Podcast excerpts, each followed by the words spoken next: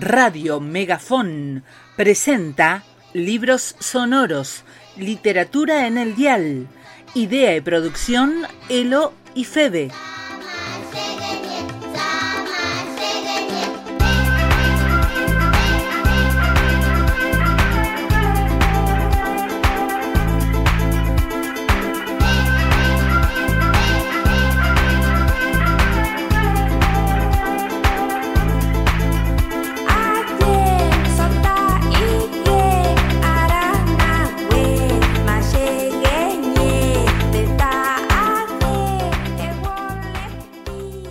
El cuento para niñas rebeldes de hoy es sobre una persona que tiene mucho que ver con nuestro contexto actual y nuestra vida cotidiana. Con ayuda de amigues, comenzó a pensar en una de las herramientas que hoy es casi indispensable para desarrollar distintas tareas que van desde la educación hasta la ciencia y el entretenimiento. Hoy vamos a hablar del surgimiento de la computadora.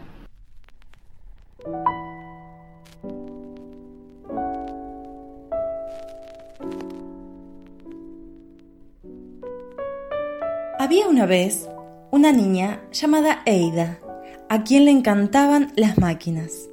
También le fascinaba la idea de volar. Estudió a muchas aves para descifrar el equilibrio exacto entre el tamaño de las alas y el peso del cuerpo.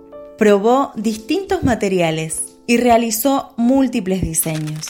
Nunca logró planear como un ave, pero creó un hermoso libro de ilustraciones llamado Vuelología en donde anotó todos sus hallazgos. Una noche, Eida asistió a un baile donde conoció a un viejo matemático cascarrabias llamado Charles Babbage.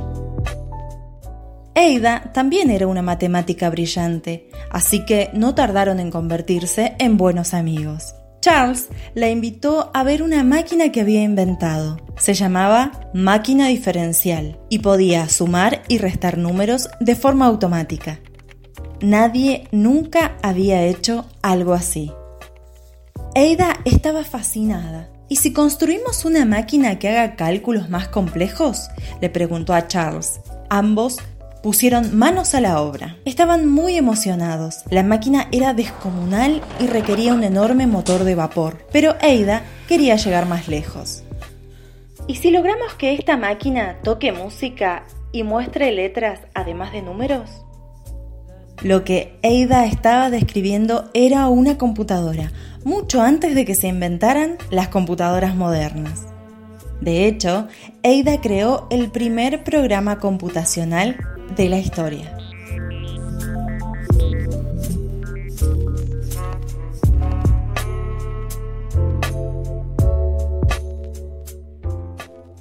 Este cerebro mío es más que meramente mortal, como el tiempo lo demostrará.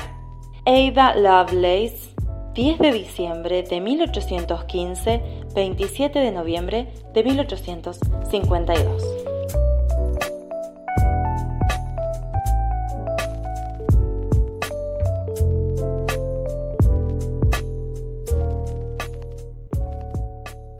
La lectura que seleccionamos hoy es del primer volumen de Cuentos de Buenas noches para Niñas Rebeldes, de Elena Fabili y Francesca Cavallo.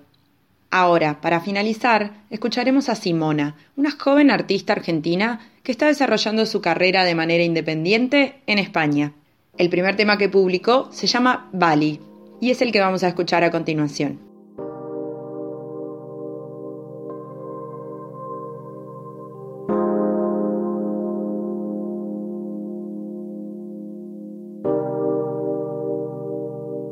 Esto fue Libros Sonoros.